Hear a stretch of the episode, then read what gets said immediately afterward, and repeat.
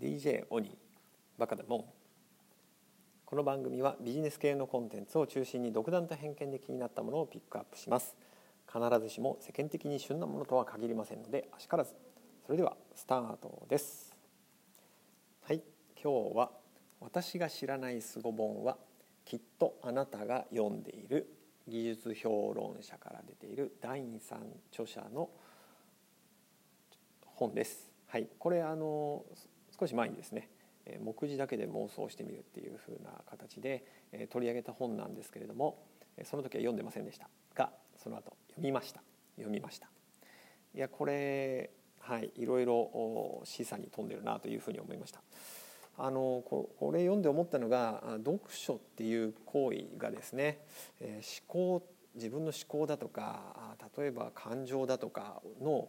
言語化をサポートする行為だなというふうに思いましたそして、えー、さらにもうちょっと例を挙げていくと読書っていう行為が人生を見つける行為もしくは人生そのものっていうところまで、えー、なんかつながるんじゃないかなというふうに思う本でした。はい、ということで、えー、この本で気になったところを紹介したいと思います。まず冒頭のですね第一章本を探すな人を探せというところで運命の一冊を読んだ人を探す。書店は人を探す場であるっていうふうなことで、まあ、リアルな書店の話もある一方でネット書店なんかについてもあるんですけれども、えー、ここで私が気になったのは、まあ、結局あ結局とまた言っちゃったな。お気に入りの作品を高評価しているレビュアーを探してみるといいんじゃないかということですね。うん、その人を軸に他の本への出会いみたいなものを考えていくと面白いんじゃないかということですね。はいまあ、その流れで言うと、えー、いい作家はいい本を読んでいるというところがありまして、えー、あなたの好きな作家が読んでいるあなたの知らないいい本を見つけるとかですねあなたの好きな作品を読んでいるあなたの知らない作家を見つけるというのが本の探し方としては面白いんじゃないかということですね。まあ、気になる作家とかですね、えー、これがま作家に限らずまあ、例えば経営者だったりとかビジネスマンだったりとか、えーまあ、クリエイターだったり、うん、が読んでいる本今インフルエンサーでもいいと思うんですけどえー、っていうのは少し興味が湧きますよね。でまたさらにそのネットなんかを見てると自分が読んだ本をについて言及している人なんかを見ると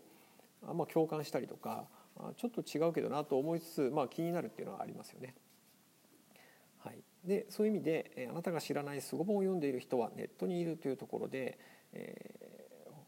まあ、人の探し方っていうところではあるんですけれども、まあ、その時にあの闇雲に検索しても、えー、有名どころの書評家ばっかりがヒットしてしまったりとかあメジャーな作品ばっかり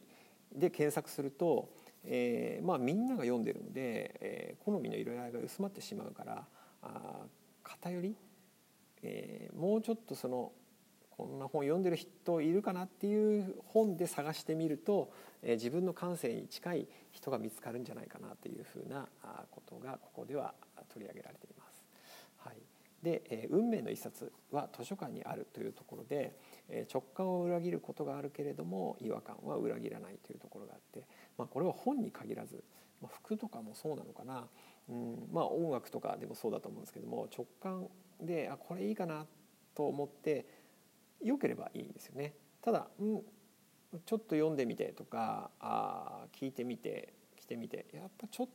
と違うなという違和感はあまあそれはそれであのちゃんと大事にした方がいいんじゃない？無理して最後まで本読むよりみたいなことですね。なので図書館で、えー、借りる場合にはもうチェンジ図書館の本はチェンジが効くっていうふうな書き方してますね。まあもう読んちょっと違和感感じたらもう返してしまえばいいんじゃないかなっていうふうなあことですね。はい、で「えー、ご本の読み方」という第3章のところでは読むためには読まない選択肢が必要というふうにあります。はいえー、読者の権利10か条っていうのを読み直したらどうかということですね。これはペナック先生の愉快な読書法ダニエル・ペナックさん著で紹介されており小さい子を持つ親にとってかなり身につまされるに違いないということで我が子を読書好きにしたいというと願う親がいる。その願いの裏側には見返りを求める読書が隠れている。この見返りを求める読書こそが本を読む喜びを失わせている。読書の幸福を伝えるために読者は次の10か条の権利があるということですね。1読まない権利。2飛ばし読みする権利。3最後まで読まない権利。4読み返す権利。5手当たり次第に何でも読む権利。6小説と現実を混同する権利。7どこで読んでもいい権利。8あちこち拾い読みする権利。9声を出して読む権利。10黙っている権利。ということで読むためには読まない選択肢が必要なんだということです、え、これも結構共感するところではありますね。子どの本の読む読み方って独特でまあ例えば絵本なんかにしても別に順番通り読まないし同じとこばっかり何回も読むし同じ本何回も読むしとかっていうふうな読み方って。でも多分読書の原点ってそれだよなっていうふうに思ったりもします。はい、そして凄本の読み方のところでこれこれと思ったのはですね読書ではなくてですね読者とは何かっていうことですね。読者論とあります。読者は本を読んでいる間だけに存在するとは限らない。むしろ本を読み終わった後に始まると言ってもいいというこの2文がですねとても私の心に今の心にですねピンときました。えーまあ、本を読む前と買った時に読者から読者じゃないですよね。本を読んだ後からこそ読者になるということがあるのでそのまあ本を出版するような仕事に携わっていることもあるんですけれどもその時の本を売るまでのことはよく考えるけれどもその後その読まれた後にですねどう読者と関係を築くのかとかっていうのってあまり意識してこなかった部分です。なのでここをこれからの時代をちょっと大事にするっていうことが必要なのかなというふうに思いました。はい、そしてえー、第5章のところで「良い本は人生を良くする」というところでいくつかのまあ、トピックに分けてですね本を紹介したり話が展開するんですけれどもこの中でまあ1つ2つぐらいあってですね1つは人生を破壊する怒りから自由になるということで、まあ、アンガーマネジメントに関する部分なんですけれどもこの中で起こらないことアルポム・レ・スマナサーラという著者が書いたサンガの新書があるんですけれどもこれあの家にあります。で前読んだような記憶があります。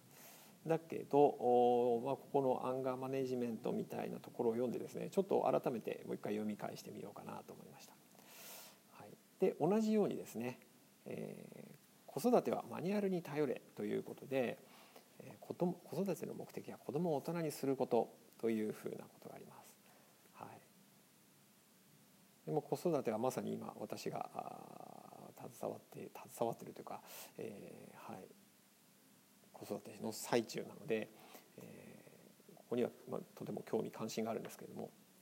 この中でもこれ家にある本ですよね「えー、子どもへの眼差し」佐々木正美さん福音館書店の本があります。これも一度読んでますだけど今改めてまた読み返してみようというふうに思うきっかけになりました。はい、ですね。あとはあこの読書ザルあじゃない、えっと、ダインさんが、えー、20年前の自分に読ませたい珠玉の12冊ということで、えー、本を挙げられています。でこのこの中に先ほど取り上げた「子どもへの眼差し」というのがあるんですけれども、えー、他にもちょっとよ改めて読んでいや改めてじゃないなこれは読んでみたいなと思った本があるんですけれども、えー、読書猿さんが書いた「アイデア大全問題解決大全」、このダインさんは読書猿さんも一つの、まあ、フォロワーというかですね、えー、まあダインさん自身が追っかけている方というふうなことなので、まあ、それもあってちょっとこの読書猿さんの本は私も読んでみたいなと思いました。まあ、あとはあ読んだことないですけれども「カラマーゾフの兄弟ドストエフスキー」という本も読んでみようかな読んだ方がいいかなっていうふうに思いました。はい、いかがでしたでしょうか？えこの本を読んでさっき冒頭にまあ申し上げましたけれどもその読書っていう行為自体がその自分の思考だとか感情の言語化をサポートする行為だなと思いましたその思考とか感情の言語化ってそんなに簡単じゃないかなというふうに思ってその時に、うん、読書を通じて共感する部分を見つけて、えー、自分の思考感情の言語化になるでそれがひいては、えー、生き方とかですね人生につながるのではないかなというふうに感じています。そして、えーまあ、読むという行為行為というかですね、えー、読書には読まない権利もあるっていうのはとても大切な考え方だなと思いました。そして、え